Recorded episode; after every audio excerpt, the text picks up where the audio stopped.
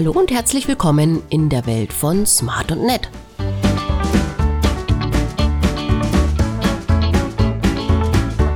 Er hat ein großes Herz für kleine Helden. Willkommen in unserer Welt Yoshi von Charkösi.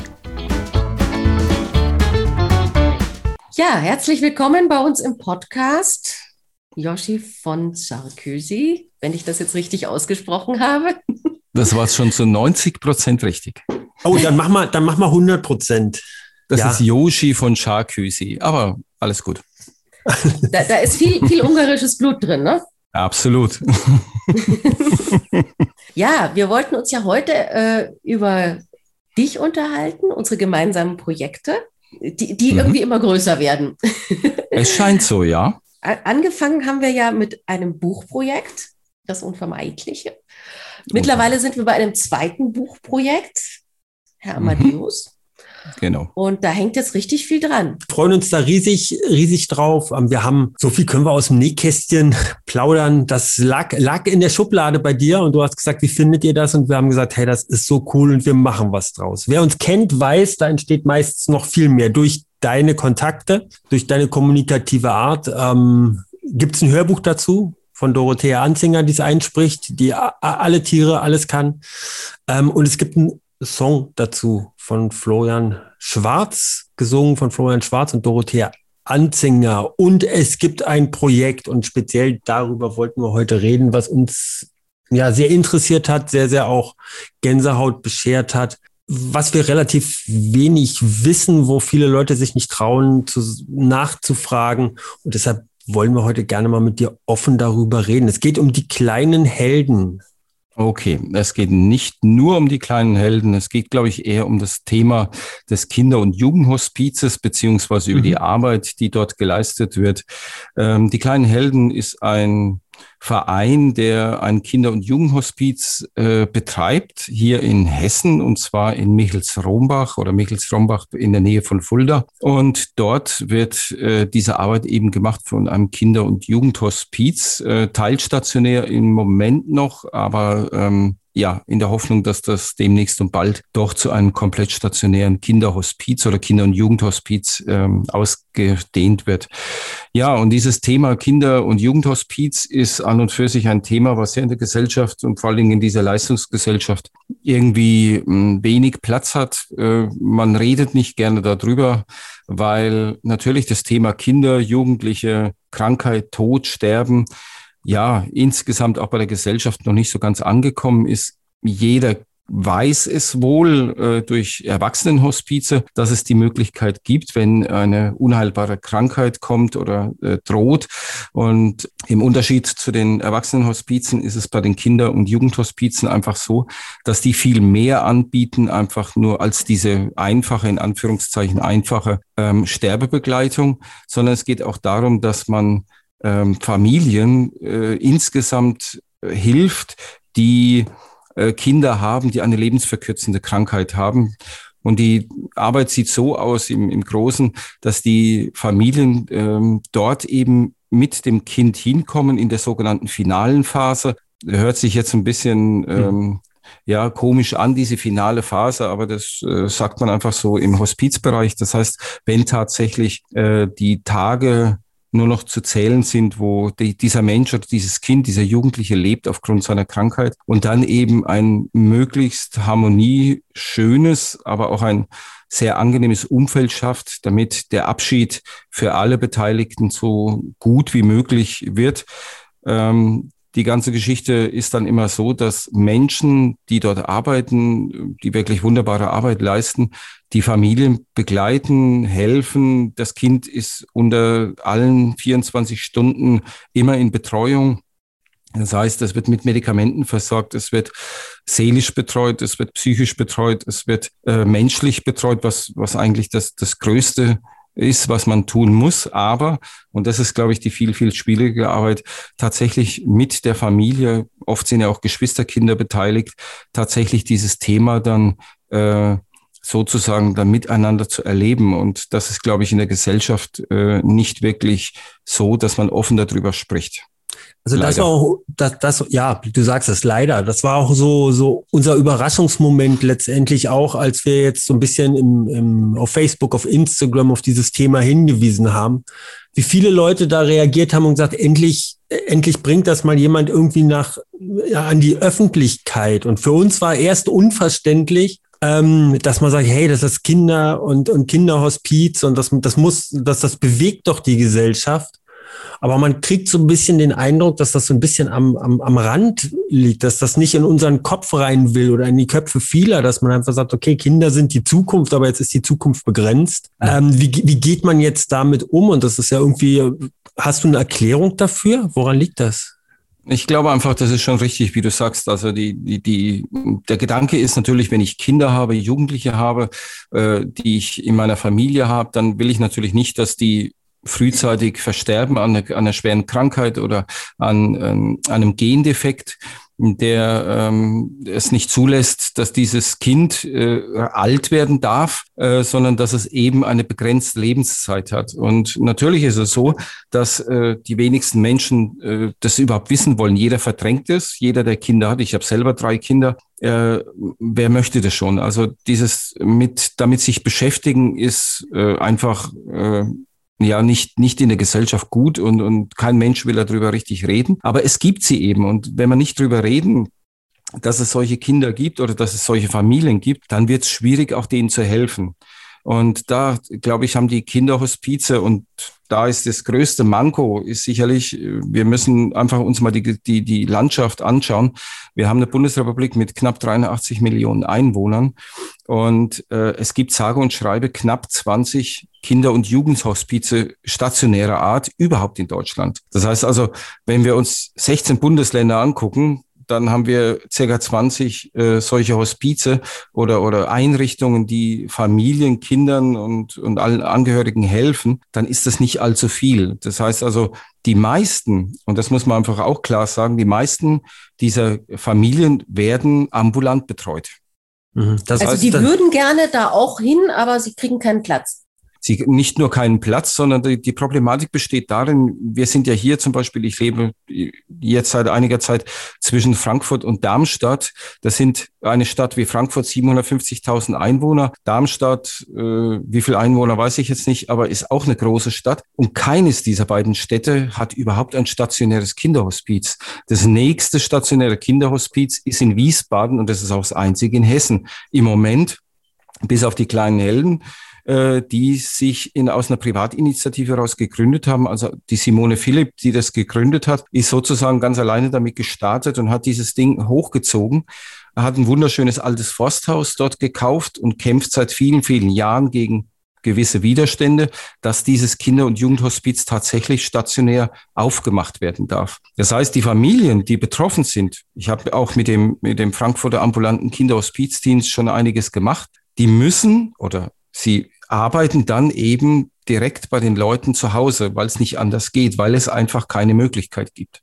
Hm. Mhm. Das heißt, das war ja auch unsere Überraschung, auch wenn man auf die, auf die, wenn man später noch hinweisen, die Webseite der kleinen Helden, ähm, wo man viele tolle Informationen findet. Mhm. Bei Hospiz geht bei vielen die da ein bisschen, bisschen weiter weg sind und, und so, so das Bild vom Krankenhaus und das Bild mhm. so von, von Krankenhaus, von sterbenden Kindern durch den Kopf. Und wenn man, wenn man die, sich über die Arbeit, mit der Arbeit beschäftigt, die da geleistet wird, ist es ja eigentlich was komplett anderes. Also es mag ein Teil mhm. davon sein, aber dieses Bild von Hospiz, von Tod, von, von, von Traurigkeit liegt da irgendwie drüber. Und das, das kriegen wir auch immer so gespiegelt. Also in dem Moment, wo man mit Hospiz oder mit sterbenden Kindern, das ist sofort die, die, die Schreckensbilder.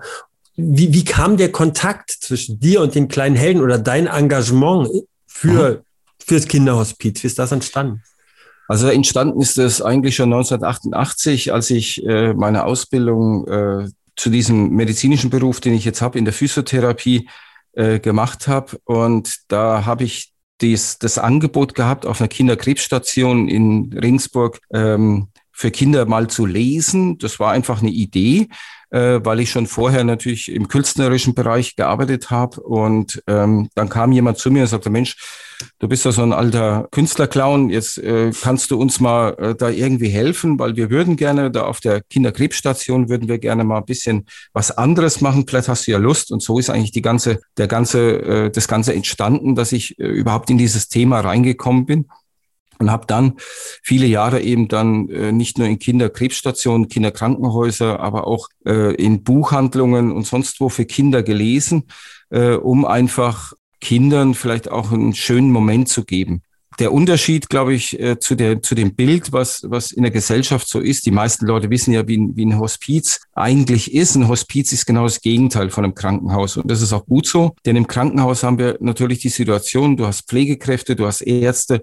du hast Zimmer, ich sage jetzt mal von ein Bett bis drei Bettzimmer. Und äh, auf der Kinderkrebsstation ist es einfach so, dass Kindern akut in ihrer Krankheit geholfen wird. Das heißt, es gibt Infusionen, es gibt äh, Medikamente, es gibt äh, Pflege und was aber fehlt in den meisten Fällen im Krankenhaus, und das ist, das liegt nicht am Personal, sondern das liegt an der Struktur unserer, unseres Gesundheitsapparates, ist einfach, sie haben keine Zeit tatsächlich sich ganz intensiv um diese Kinder zu kümmern. Aber jede Kinderkrankenschwester, jeder Arzt, der da arbeitet, die geben sich alle Mühe, die sie nur geben können. Das ist einfach auch total wahnsinnig, was sie leisten. Was sie aber nicht können, weil es einfach die Zeit nicht hergibt, ist tatsächlich ein Umfeld zu schaffen, was wirklich sehr, sehr angenehm ist. Und das ist eben der Unterschied. Hospize sind so eingerichtet, dass sie eben nicht eingerichtet sind wie, wie Krankenhäuser, sondern es gibt sicherlich die Krankenbetten, wenn ein Kind oder wenn Sterbende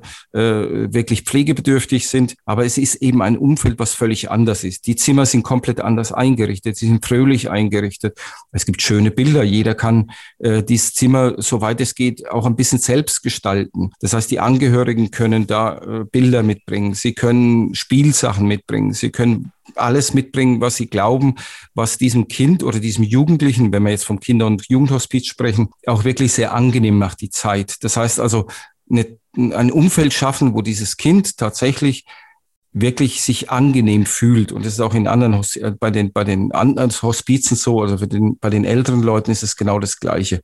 Nur bei den Kinder- und Jugendhospizen ist es einfach so, wir haben, und das ist vielleicht auch die, die große Leistung, die die äh, vollziehen müssen, ist, du hast als Personal natürlich eine ganz andere psychische Belastung. Du hast nicht nur das ist dieses Kind und dieses Kind äh, das krank ist und, und vielleicht sogar weiß, in den meisten Fällen ist es so, äh, dass es eben nicht mehr lange zu leben hat. Du hast die Familie, du hast äh, Geschwisterkinder und du musst sozusagen als Personal musst du dann dafür sorgen, dass alle miteinander das erleben dürfen. Und das ist eine psychische Herausforderung.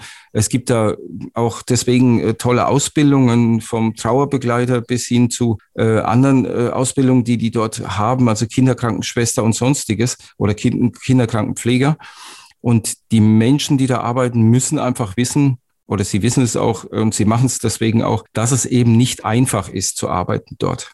Du, du hast so ein, in den meisten Fällen ist es so, dass die Kinder das wissen. Gibt, gibt es Fälle oder bezieht sich das nur auf das Alter, wo man sich auch dafür entscheidet zu sagen, okay, das ist besser, ihm das jetzt nicht zu sagen? Gibt solche Fälle auch oder bezieht sich das nur auf Säuglinge?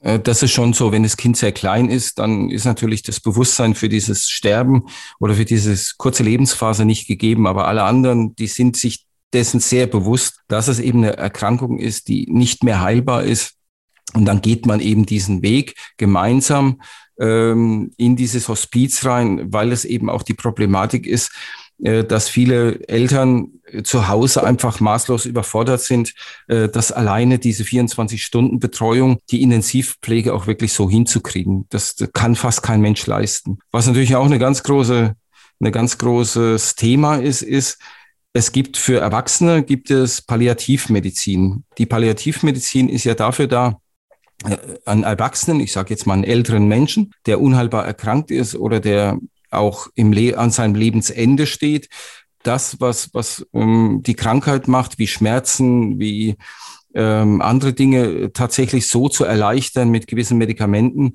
dass dieser Mensch so sanft wie möglich dieses, dieses Erleben hat. Und bei Kindern ist es so, wir haben kaum Kinderpalliativteams, die in diesem ambulanten Kinderhospizbereich äh, da tatsächlich was machen können. Also es ist erschütternd. Äh, ich müsste lügen, wenn ich jetzt sagen würde, es gibt da zehn Palliativteams. Ich habe vor ein paar Jahren mit dem Kinderhospizdienst in Frankfurt hatten wir eine Veranstaltung zum Kinderhospiztag und da kam ein Arzt, ein junger Arzt aus Berlin angereist, ich glaube von der Charité war er, äh, der berichtet hat, zur damaligen Zeit hat es, glaube ich, bundesweit fünf Kinderpalliativteams gegeben, die ambulant äh, draußen was machen. Und da brauchen wir jetzt nicht mehr darüber reden, ob das ausreichend ist. Mhm. Also palliativ bei Erwachsenen heißt ja auch nicht immer nur, dass es Endstation ist, sondern manche mhm. sind da phasenweise auch, gut, wir haben meistens trotzdem dann verkürzte Lebenserwartung, aber mhm. äh, tatsächlich bei, bei schweren Schmerzpatienten oder so kann das dann auch mal so. Aber das ist bei Kindern wahrscheinlich dann anders, ne? Das ist wirklich Endstation. Es ist, äh, ja, man muss sagen, bei Kindern ist es ähnlich wie bei Erwachsenen. Der, der, Krankheitsverlauf, wir wissen ja nie, wie die Krankheit verläuft. Und es kann lange dauern, es kann manchmal schnell gehen. Aber es ist auch da so, dass das, das Palliativteam, äh, was da sich um das Kind kümmert, auch ganz bewusst ähm, aufpassen muss, dass eben die Phasen von großen Schmerzen, von, von ähm, anderen Nebenerscheinungen dieser Krankheit auch wirklich dann eingedämmt wird, sodass äh, das Kind wirklich nicht mehr leidet, als es eh schon äh, leiden muss, leider. Welche Berufsgruppen gehören denn zum Palliativteam? Es ist ausschließlich Ärzte und Krankenpfleger, Krankenschwestern, Arzthelferinnen, die tatsächlich sich äh, in diesem Palliativ in der Palliativmedizin äh, da wirklich dann äh, drum kümmern. Also es ist nicht so, dass das jeder machen kann, sondern du brauchst äh, eine fundierte medizinische Ausbildung, um tatsächlich äh, das zu machen. Und für Ärzte ist das nochmal eine, äh, eine Fortbildung die die machen, äh, um sich überhaupt Palliativmediziner nennen zu dürfen. Mhm. Aber also fürs nicht einfach loslegen. Ja. Fürs Hospiz ist die Mannschaftsausstellung ein bisschen größer, ne? ein bisschen. Richtig, genau. Du brauchst, und das ist es eben, du, du brauchst äh, auch psychologische Betreuung, du brauchst, du brauchst die, die Schwestern, du äh, hast vielleicht keinen Arzt direkt vor Ort oder beziehungsweise im äh, Kinderhospiz hast du jetzt nicht dauernd einen Arzt sitzen, aber es ist ähm, so, dass in wahrscheinlich in allen äh, Kinderhospizen es so ist, dass Ärzte da immer wieder hingehen, ihre Sprechstunden haben und mit den Kindern eben dann äh, diese medikamentöse Therapie auch besprechen und eben auch mit den, mit den, äh, mit den Familien und Angehörigen. Jetzt, jetzt ist es ja so, es ist ja, die kleinen Helden sind ja ein Verein. Jetzt äh, mhm. die ärztlichen Leistungen sind ja sicher auch was, äh, wo, wo Kassen und Versicherungen für eintreten. Ja. An welcher Stelle braucht denn so ein Verein dann Unterstützung, Spenden? Was, was wird damit gemacht? Die, also wie jetzt Michael Frombach, die kleinen Helden, äh, ist es einfach so, dass die weitestgehend von Spenden überhaupt leben. Das heißt also, äh, da wird ein Teil von den Krankenkassen übernommen. Das heißt, der pflegerische Teil wird übernommen. Aber alles außenrum ist einfach ein Faktor, der ohne Spenden nicht bewältigbar ist. Das heißt, nur wenn genug Menschen sich bereit erklären, solche Sachen zu unterstützen. In Michels-Rombach ist es so, dass da auch viele Firmen bereit erklärt haben, da tatsächlich auch äh, finanziell zu unterstützen. Es werden große Aktionen gemacht und ähm, das geht los, dass es zum Beispiel, das ist ähm, jetzt vielleicht ein bisschen komisch, aber das ist tatsächlich so. Äh, es gibt eine große Metzgerei da oben, die zum Beispiel eine kleine Heldenwurst sogar auf den Markt gebracht hat wir machen das jetzt, wir unterstützen damit die kleinen Helden. Die legen natürlich immer wieder noch viel, viel mehr Geld drauf. So gibt es einen riesen Bäcker da oben in Fulda, der das unterstützt. Aber natürlich ist es so, dass es ohne private Spenden auch nicht geht. Also das ist, es gibt Patenschaften, die, die man übernehmen kann. Das kann man dann auf der äh, Website von den kleinen Helden auch sehen. Da kann man äh, Patenschaft äh, übernehmen, wo man dann als Privatmensch eine gewisse Summe überweist. Also es geht auch nicht jedes Mal darum, dass da zigtausend Euros überwiesen werden, weil jeder kleine Betrag hilft natürlich diesem Kinderhospiz oder diesem Kinder- und Jugendhospiz äh, tatsächlich zu überleben und auch Kindern die Möglichkeit zu geben, dort äh, tatsächlich zu sein, weil das ist auch etwas, das ist auch ein bisschen anders bei, dem, bei den Kinder- und Jugendhospizen als bei den anderen Hospizen. Kinder- und Jugendhospize sind auch dafür da, zum Beispiel, wenn ein Kind eine schwere Erkrankung hat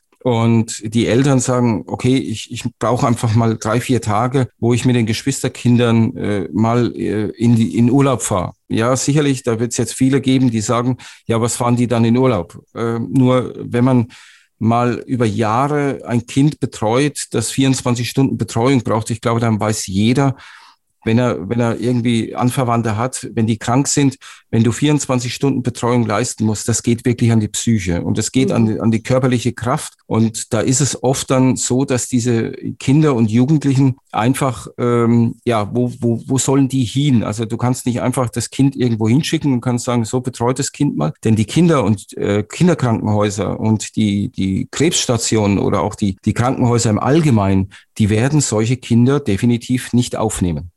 Ja, weil es kein, kein Akutfall ist, ne? Mhm. Genau. In dem Moment, wo es sicherlich akut krank ist, ja.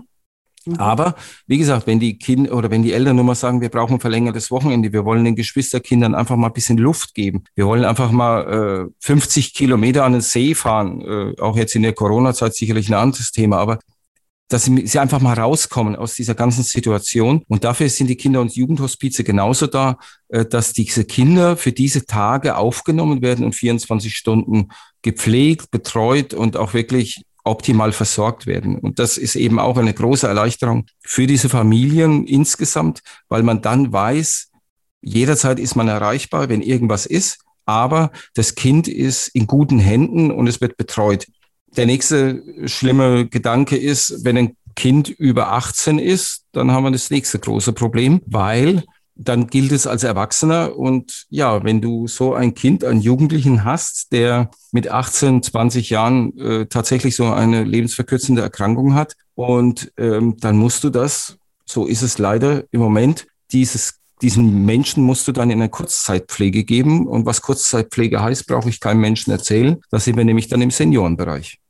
Das heißt, da hast du einen 20-Jährigen zwischen älteren Menschen liegen. Und ich glaube, Und das ist unerträglich. Wenn jetzt der Fall in der Familie eintritt, ein Kind mhm. ist ähm, unheilbar krank, ähm, ist unheilbar die, das, das, das richtige Wording? Also ich stutze jetzt selber mal beim Reden. Heißt das jetzt unheilbar oder lebens also man sagt lebensverkürzende, lebensverkürzende lebensverkürzend. Erkrankung.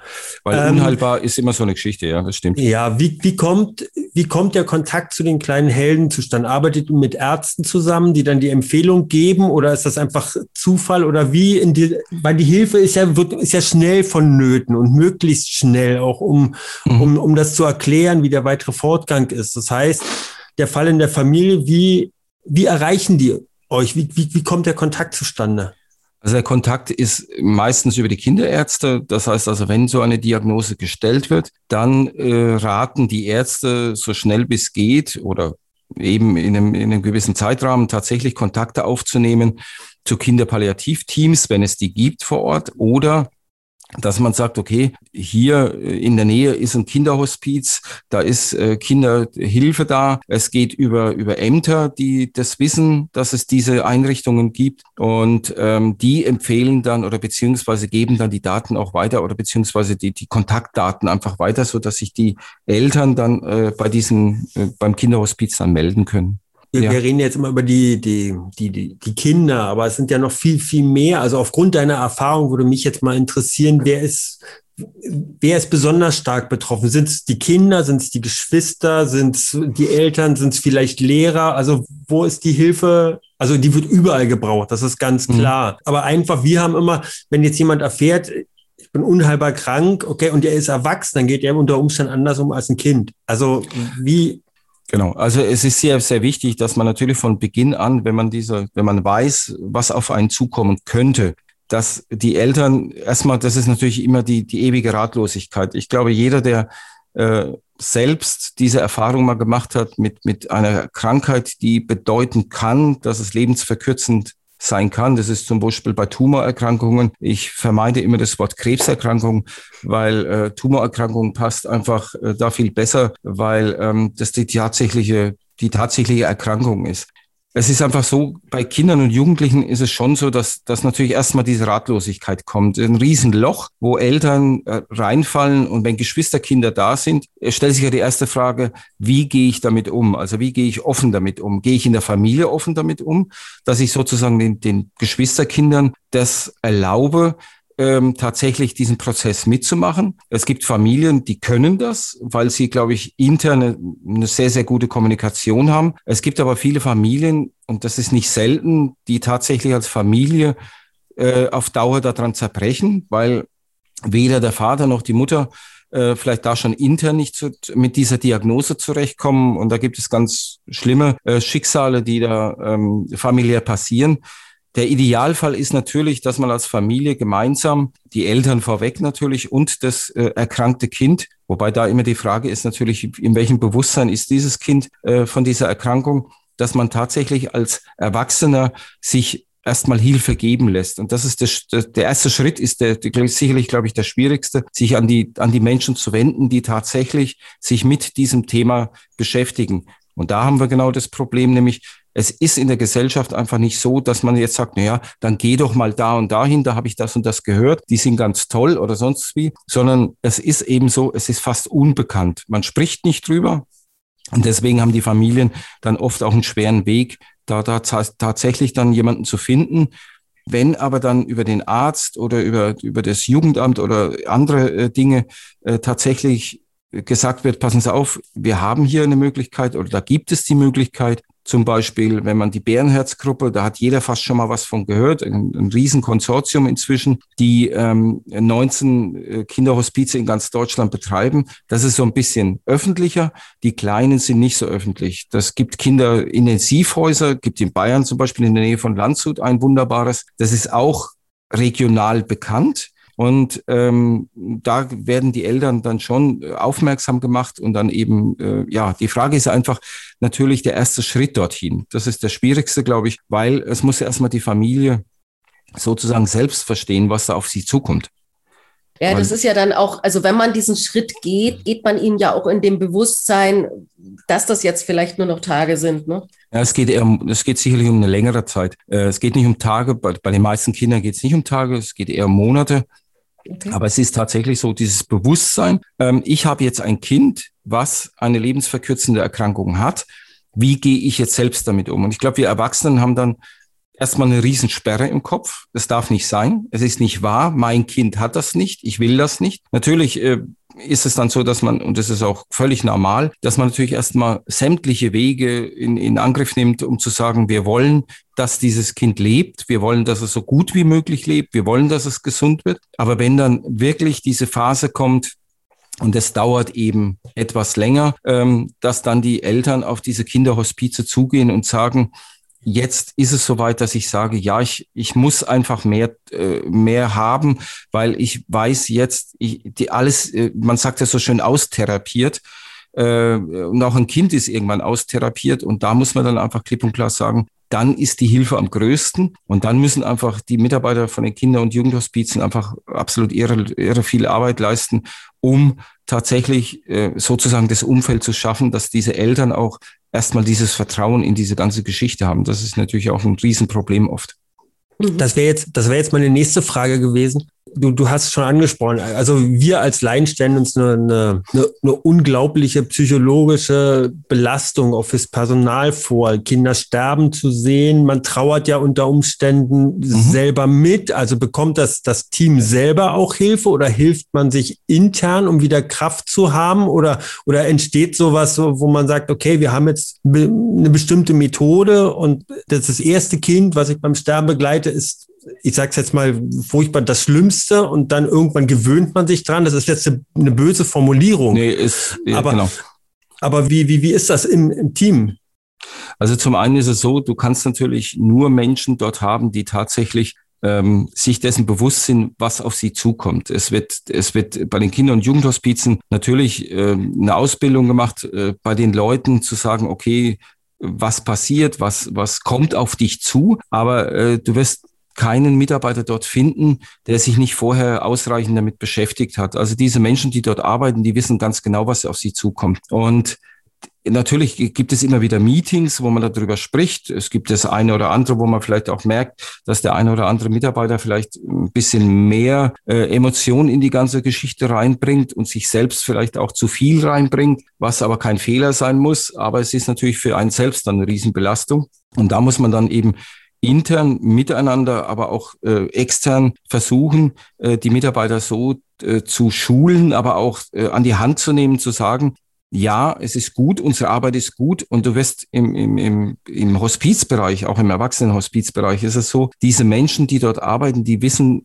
mit tausendprozentiger Sicherheit, auf was sie sich eingelassen haben. Sie kennen die Situationen aus anderen äh, Sachen. Meistens sind es äh, Leute, die aus dem Krankenhaus oder aus dem Intensivbereich vielleicht sogar kommen, äh, die dann sagen, ja, ich möchte, ich kann mir sowas vorstellen. Schwieriger wird's, wenn man als Ehrenamtlicher äh, versucht, äh, dort äh, mit zu oder mit tätig zu sein, weil da ist es schon so, wir wissen, also man, man klärt es natürlich vorher, äh, aus welchen Bereichen kommen die und man macht sie auf alles aufmerksam, was eventuell passieren kann. Und trotzdem ist es so, ein Gewöhnungseffekt wird es nie geben. Also du kannst dich nicht an Sterben gewöhnen. Entweder, und das ist, ich kenne es, ich habe jahrelang auch Rettungsdienst gemacht, entweder bist du in der Lage, psychisch das zu verkraften und versuchst das auch tatsächlich umzusetzen, was dir nicht immer gelingt. Das wäre unmenschlich. Äh, wir, da, da ist niemand eine Maschine, äh, der, der jetzt meinetwegen auch sagt, naja, das macht mir alles nichts aus und ich kann da souverän mit umgehen. Es gibt immer Situationen, wo es dich auch emotional so sehr trifft, dass du dann auch dich selber vielleicht auch raus, rausnimmst aus der ganzen Sache, weil es einfach nicht geht. Aber in den wirklich bei den meisten und bei ganz vielen ist es einfach so, wir wissen, welche Arbeit das ist. Wir wissen, was auf uns zukommt oder die, die dort ständig arbeiten, wissen das. Und das ist äh, einfach ja ein Bewusstsein, das du schon mitbringen musst, damit du damit überhaupt äh, zurechtkommst.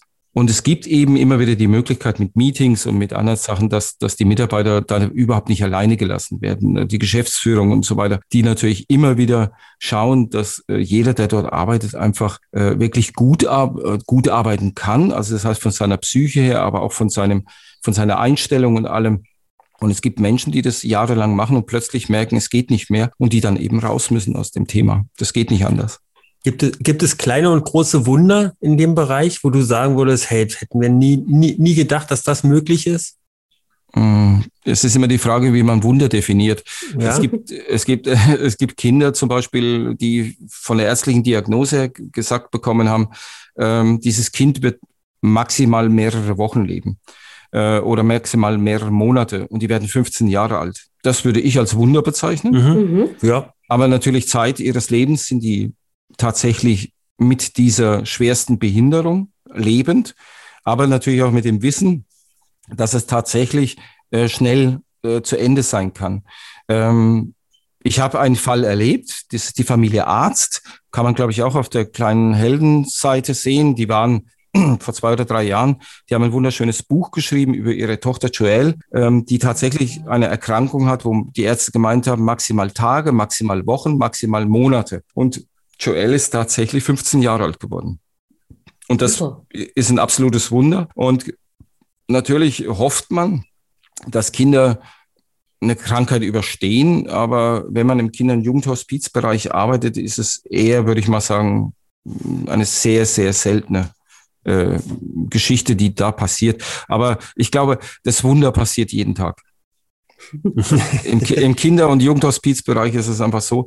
Ähm, es ist für mich ein Wunder zum Beispiel, oder so kann ich mich erinnern immer wieder, wenn du dort als Vorleser hingehst, also ich, ich mache das äh, auf, mache das vielleicht ein bisschen anders als andere, liegt vielleicht auch daran, was ich beruflich irgendwann mal gemacht habe. Der eine liest so vor, der andere so, aber alleine für mich ist es ein Wunder, wenn schwerst erkrankte Kinder mm, da liegen, sitzen ähm, und die lachen dich plötzlich an und sagen, wow, was war das für ein toller Nachmittag. Also das war jetzt die Mega-Geschichte, da erzähle ich noch ganz lange von. So, das ist für mich dann das Wunder, wo ich mir denke, genau deswegen mache ich es eigentlich, weil ich will und ich möchte, dass diese Kinder die genau wissen, oft die meisten oder fast alle wissen das, äh, dass es eigentlich eine, eine sehr kurze Zeit ist, die sie vielleicht haben.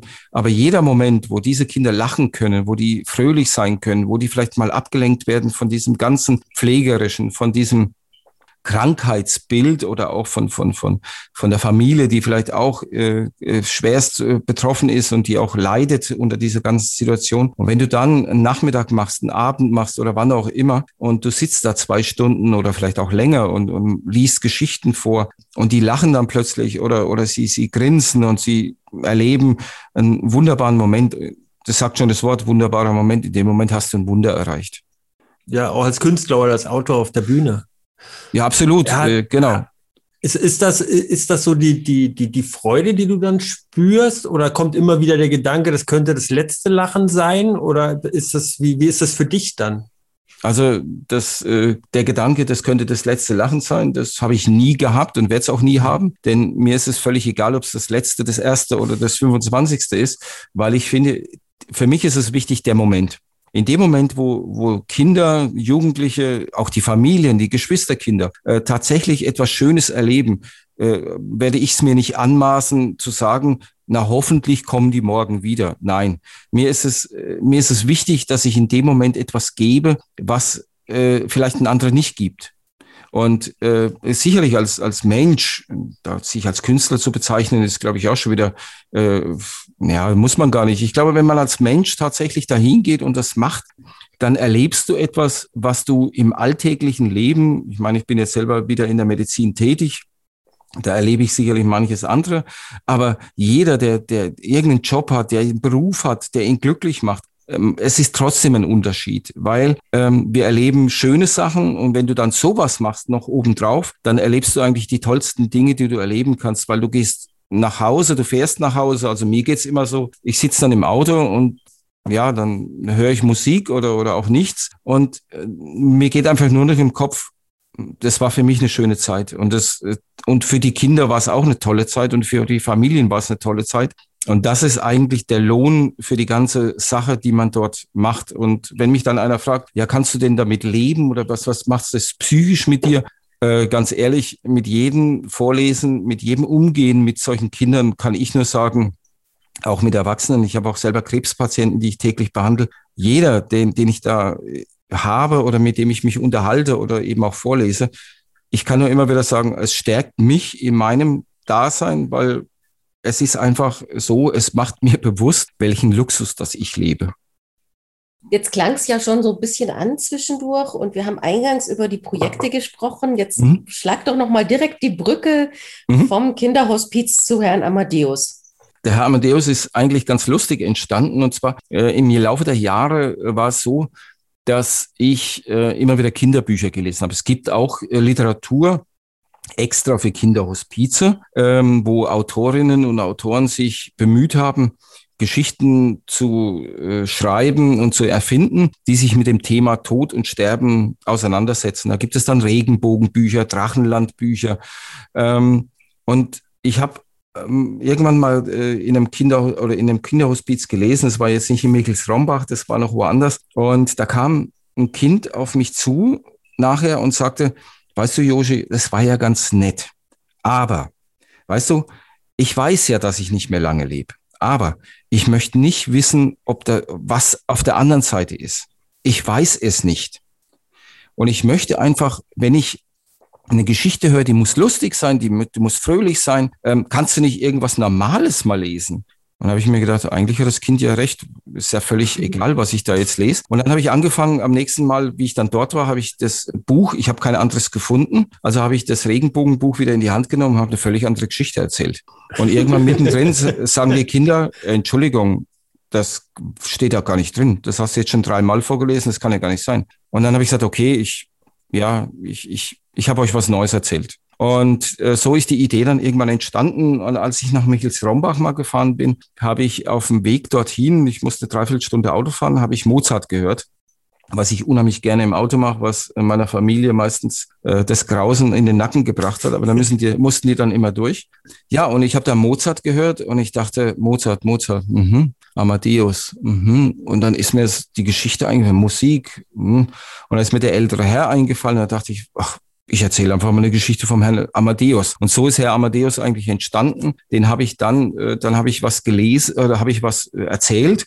Und äh, so ist eigentlich Herr Amadeus dann tatsächlich geboren worden, wenn auch alt. ja, und der komplette Titel ist Herr Amadeus und die schrecklich schönen Tage. Das sagen wir genau. noch dazu. Ja, also wir sind jetzt als, als Smart und Nett ähm, ja auf dieses Thema gestoßen, auch mit Kinderhospiz, äh, weil wir dich kennengelernt haben. Und wir sind sicherlich die Letzten, die sagen, oh, ja, ihr müsst euch da engagieren und spendet, sondern ich würde es, ich würde es mal anders formulieren. Geht mal im Internet beispielsweise auf die Seite kleinehelden-hospiz.de. Dort sind alle Informationen, da sind alle Möglichkeiten, wie ihr groß spenden könnt, klein spenden könnt, wie ihr euch engagieren könnt. Und wenn ihr das gelesen habt, dann brauchen wir euch nicht mehr dazu auffordern oder zu sagen, ihr müsst da spenden. Ihr werdet es von ganz alleine tun. Das ist wirklich eine tolle Organisation. Ich sehe, dass ihr auch gerade zwei Therapiehunde habt, ihr jetzt auch. Also es sind nicht nur zwei, Stimmt, ja. zwei Beiner, sondern auch vier Beiner ja, mit, ja. mit, am, mit, mit am Start. Erkundigt euch. Die Yoshi könnt ihr fragen, wenn ihr Berührungsängste haben. Uns geht das auch immer so, wenn wir uns mit dem Thema neu beschäftigen. Auch hier im Interview, wo ich dann eine Frage habe und sage, kann man das jetzt so formulieren? Fragt einfach. Ihr bekommt ja dann die Antworten. Ähm, es ist wirklich unser, von uns auch ein Herzensanliegen, da ein Bewusstsein für zu schaffen, und ähm, ja, wir freuen uns auf das, was kommt. Wir unterstützen das gerne und wir möchten ganz viele Leute dazu motivieren, sich auch mit diesem Thema zu beschäftigen. Es gibt nicht immer nur eine schwere Krankheit und es gibt nicht nur die Sterbetabelle und die, die seltenen Krankheiten. Und es gibt einfach auch Sachen, wenn man sich damit beschäftigt, dann kann es auch richtig schöne Momente nehmen. Und das merken wir jedes Mal, wenn wir mit dir darüber sprechen.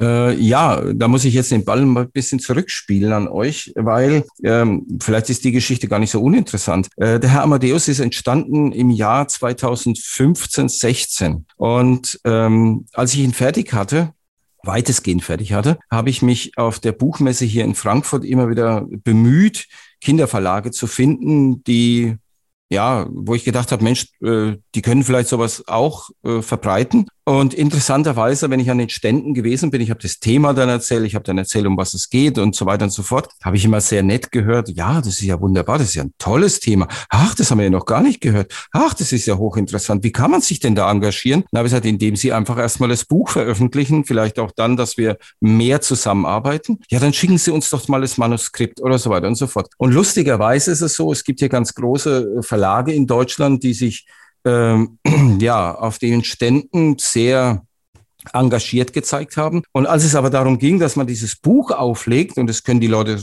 äh, durchaus auch wissen, dann äh, habe ich wunderbare E-Mails oder Post bekommen. Sie würden das ja gerne machen, aber Sie würden sich nur dazu bereit erklären, wenn ich Vorkosten übernehme. Und da muss ich sagen, da legst du dich dann als Autor einmal langgestreckt nach, nach hinten. Wenn du dann nämlich hörst, also wir fangen mal bei 3000 Euro an und hören nicht bei 5000 Euro auf, dass dieses Buch auf den Markt kommt.